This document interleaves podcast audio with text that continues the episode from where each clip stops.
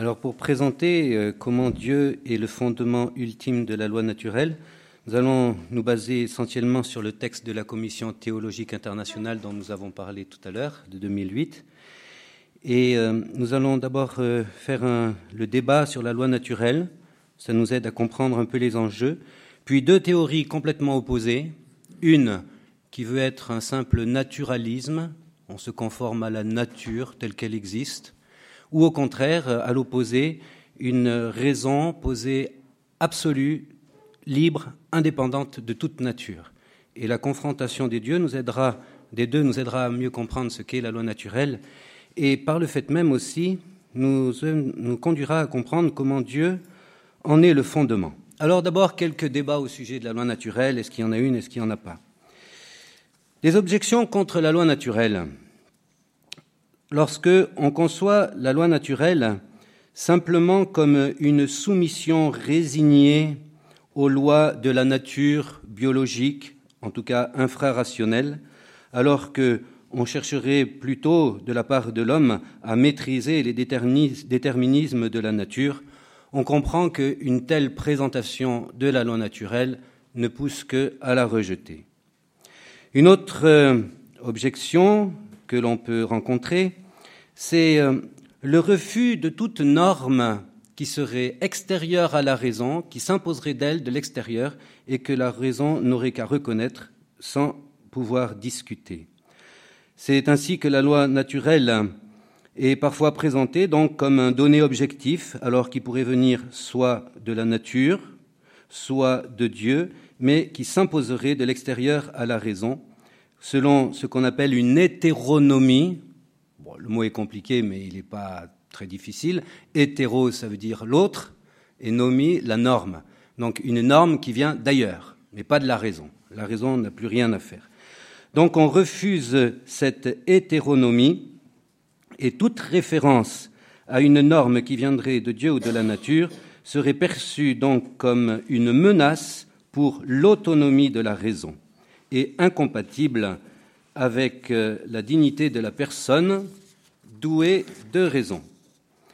Et puis une troisième euh, euh, difficulté que l'on peut rencontrer, c'est que affirmer la loi naturelle serait la source de l'intolérance.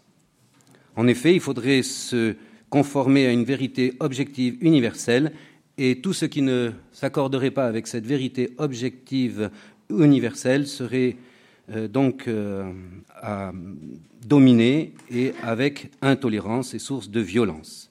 Et donc on dit, face à cela, il vaut mieux le relativisme qui permet de sauvegarder le pluralisme des valeurs, de la démocratie, qui permet de sauvegarder la liberté des personnes, leur auto-réalisation selon leurs propres projets. Mais face à cela, il y a quand même des raisons qui font qu'on a on ne peut pas rejeter totalement la loi naturelle. Alors voyons quelques arguments pour. Euh, d'abord, euh, quelque chose qui est profondément ancré dans la mentalité universelle, on peut dire, et qui trouve un exemple très bien dans la culture grecque, c'est Antigone. Antigone, donc fille d'Édipe, euh, n'a pas le droit, parce que le roi l'a interdit, d'enterrer son frère. Et pourtant, elle va satisfaire euh, ses devoirs de piété, en faire son frère mort, et elle en appelle euh, contre l'interdiction de sépulture portée par le roi Créon, c'était le nom du roi, elle en appelle aux lois non écrites et immuables. Et le roi Créon lui dit Tu as osé passer outre à mes lois? Et Antigone répond Oui, car ce n'est pas Zeus qui a proclamé tes lois. Je ne pense pas que tes décrets soient assez forts pour que toi, mortel, tu puisses passer outre aux lois non écrites et immuables des dieux. Donc ceci euh, euh, montre qu'il y a une référence à quelque chose qui s'impose, qui s'impose même au-dessus des lois. On peut mentionner aussi au XVIe siècle, au moment de la conquête du Nouveau Monde, spécialement par les Espagnols et les Portugais, eh bien, il est arrivé que les États chrétiens d'Europe fassent preuve d'idéologie impérialiste et euh, qui ne respectent pas du tout les droits des peuples euh, d'Amérique latine. Et face à cela, donc, les théologiens espagnols ont fait appel à la loi naturelle, qui leur a permis euh, d'établir un droit international comme une norme universelle qui permettrait de régir les relations entre les peuples. Et ceci va aussi dans le sens d'une loi naturelle. De façon plus récente, euh, de plus en plus, les problèmes se posent de façon internationale. Par exemple, euh, euh, la question de l'équilibre écologique, la protection de l'environnement, qui devient une préoccupation importante, interpelle l'humanité. De même, les menaces du terrorisme et les nouvelles formes de violence euh, ne peuvent être résolues simplement au niveau des États. Et quand on considère aussi les développements accélérés des biotechnologies, qui menacent euh, parfois l'identité même de l'homme avec des manipulations génétiques, du clonage ou d'autres euh, pratiques, cela appelle à une réflexion morale d'ampleur universelle et dont on comprend bien qu'elle doit être reconnue par tous. Encore un élément qui va dans le sens qu'il y a une loi naturelle, c'est l'appel euh, à l'objection de conscience, la liberté de conscience. Quand euh, il y a des abus de pouvoir, voire du totalitarisme, on fait droit à l'objection de conscience et même parfois au devoir de désobéir à une loi en référence à ce qui est supérieur à la loi émise par l'État quand elle est euh, clairement illégitime. Et donc, euh, ce qui apparaît ici, c'est que, et qui est assez paradoxal, c'est que la référence à la loi naturelle que l'on accuserait facilement de produire un certain conformisme, parce qu'il faudrait tous se régler exactement sur cette loi naturelle, voilà que la, la, référence à la loi naturelle est précisément ce qui nous permet d'échapper au conformisme imposé par euh, une dictature. Alors maintenant, euh, deux options qui vont nous aider à mieux comprendre ce qu'est la loi naturelle. Deux options profondément aux antipodes. La première, donc, on va l'appeler l'écologisme. On a parlé déjà de cette conception de la loi naturelle qui n'est pas acceptable, qui la considère simplement comme se conformer à euh, ce qu'est la nature, infrarationnelle, donc en dessous de l'homme. Cela ne suffit pas. Mais il se trouve que ce type de présentation a connu un regain pourquoi? Face à l'exploitation irresponsable de la nature, qui amène de graves dangers écologiques, eh bien, les consciences sont interpellées. D'où la naissance de théories comme l'écologie profonde, qui prônent une égalité des espèces vivantes, les hommes comme les animaux. Et certains en sont même arrivés à considérer l'homme comme un virus destructeur qui porterait atteinte à l'intégrité de la nature et on lui refuse d'avoir un rôle particulier dans la biosphère, c'est-à-dire dans le monde de la nature. Et on condamne tout progrès humain légitime. Aux antipodes de cette position, certains, au contraire, présentent la liberté humaine comme le pouvoir de tenir pour rien ce qui est donné par la nature. Et l'homme se comprend alors comme un animal sans nature. Il rejette totalement le donné de la nature et c'est uniquement la raison, avec ses libres choix, qui définit l'homme.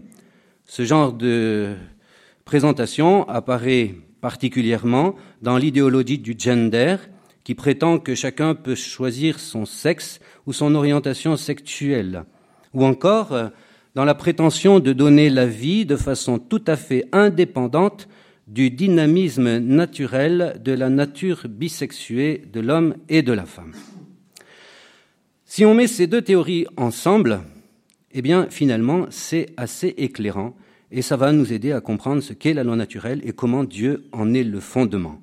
On peut dire que ces deux idéologies ont quelque chose de vrai et quelque chose de faux. L'écologisme a de vrai, il est vrai, quand il affirme qu'il y a une, nature et qu'on ne peut passer totalement outre. Mais il a tort quand il refuse à l'homme la capacité de dominer la nature, de l'intégrer dans des projets raisonnables et quand il fait de l'homme un animal exactement comme les autres. Quant à la raison totalement indépendante, la liberté absolue, elle est vraie dans la mesure où elle reconnaît la spécificité et la supériorité de la raison, sa capacité de construire des projets qui sortent du déterminisme de la nature et euh, de reconnaître qu'il n'y a à proprement parler de valeur morale que là où il y a raison et liberté. Mais il a tort en refusant tout déterminisme naturel que nous sommes appelés à exploiter. Et il faut bien repérer que le déterminisme même de la nature est précisément un élément sur lequel on peut s'appuyer pour être libre. Par exemple, j'ai une nature irascible, euh, pas qui se met en colère, mais ça veut dire combative. Tout le monde a un peu cette nature-là. Le, le, goût de la compétition est assez normal. Eh bien, cela donne, par exemple, et c'est pas du tout dans le déterminisme, un champion des Jeux olympiques qui est capable de développer son irascible et celui de son frère handicapé pour gagner une médaille d'or. Et cela a une valeur morale évidente. Donc, sans aller contre les déterminismes naturels, mais en les assumant à un niveau rationnel.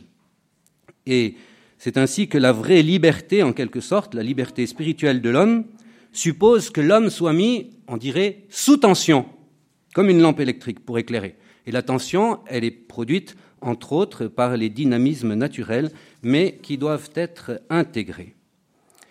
Comment cela arrive-t-il au niveau moral? Eh bien, l'homme, par sa raison, est capable de juger. Alors il a un type de jugement qui est très important, rationnel, qu'on retrouve dans toutes les cultures, c'est que il faut faire le bien et il faut éviter le mal. Ce principe-là s'impose de façon évidente autant que ce qu'on appelle le principe de non-contradiction. C'est-à-dire on peut dire, on ne peut en même temps affirmer et nier la même chose. les deux ne peuvent pas être vrais ensemble. Eh bien, de même, au niveau moral, il y a cette évidence qui s'impose à nous. Et alors, qu'est-ce que c'est que le bien? Et le bien, c'est précisément ce qui apporte un accomplissement, le bonheur de l'homme. Et ce bien-là, il faut le faire. Et si je le fais, je mérite éloge et même récompense supérieure. Et si je ne le fais pas, non seulement je me détruis, mais je mérite le blâme et le châtiment. C'est cette euh, perception-là qui est déjà présente au niveau de la raison. Alors maintenant, quand on réfléchit comme cela, on va pouvoir façonner la loi naturelle, enfin reconnaître la loi naturelle. Comment cela? On vient de le dire. Pour cela, je dois assumer les dynamismes de la nature en les intégrant et en visant le bien absolu que recherche la raison. Mais il est très clair que cette assimilation des dynamismes de la nature n'a de valeur morale que parce qu'elle est assumée par la raison qui elle-même est ouverte à l'absolu. Alors maintenant, nous pouvons arriver à cette conception que c'est vraiment Dieu qui est euh, le fondement ultime de la loi naturelle. La loi naturelle telle que nous venons de la mettre en évidence assume, on vient de le dire, les dynamismes naturels de l'homme. Mais en même temps, elle les assume avec sa raison ouverte sur l'absolu. Or, ces dynamismes naturels de l'homme, l'homme ne les a pas créés, c'est pas lui qui se les donne, il les reçoit. D'où viennent-ils? Ils viennent de Dieu créateur, créateur. Quant à sa raison qui les assume et qui les réfère à l'absolu, parce que la raison est capacité d'absolu, cette raison de l'homme elle-même est une raison créée. Elle n'est pas la totalité de la raison. Cela est évident si on considère un petit peu, nous pensons, nous réfléchissons. C'est assez merveilleux, mais comment faisons-nous Comment se fait-il que nous pensions, que nous réfléchissons? La source radicale de notre pensée nous échappe, comme celle de notre volonté. Nous, nous décidons, mais comment se fait-il que je me décide dans un sens ou dans un autre? Il y a certains éléments qu'on peut expliquer, mais la source radicale de notre volonté nous échappe. Nous ne sommes ni la raison absolue, ni la volonté absolue, c'est Dieu qui l'est. Et alors, pour ces deux motifs, donc, que notre raison scrute un ordre qui vient de Dieu et que notre raison est créée par Dieu, pour ces deux motifs-là, il est clair que le fondement ultime de la loi naturelle ne peut être que Dieu. Et enfin, un petit excursus sur la révélation va nous montrer cela. Dans l'Ancien Testament, il y a eu au mont Sinaï le don des dix paroles, les dix commandements qui ont été donnés. Les pères disent pour rappeler aux hommes les exigences de la loi naturelle qui étaient écrites dans leur cœur, mais que le péché avait partiellement obscurci et effacé.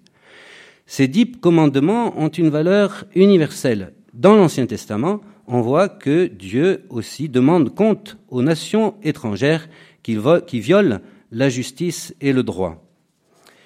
Et euh, euh, d'ailleurs, on retrouve euh, un peu l'équivalent, enfin, ou du moins des choses qui se rapportent au décalogue. On peut le retrouver dans la sagesse hindoue et même dans les commandements de l'islam, des éléments qui peuvent être rapprochés du décalogue. Cela montre la valeur universelle. Et puis, si on regarde Jésus, alors Jésus lui-même a confirmé les dix commandements. Quand un jeune homme lui demande comment avoir la vie éternelle, Jésus cite les commandements. Et en même temps, il leur donne le vrai sens, leur accomplissement. À un légiste qui demande quel est le plus grand commandement, il répond d'abord l'amour de Dieu, ensuite l'amour du prochain. Et Jésus précise, ceci résume toute la loi. Et donc Jésus nous donne le vrai sens de la loi naturelle. La loi naturelle, c'est l'amour de Dieu et l'amour du prochain.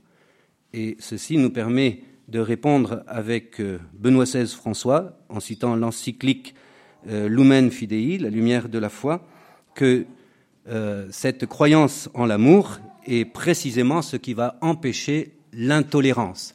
Dans la mesure où la loi naturelle est au service de l'amour, tel que Jésus nous l'a expliqué, eh bien, il n'est pas question d'intolérance. Au contraire, nous voyons dans chaque homme un homme aimé par Dieu qui mérite, comme tel, le respect.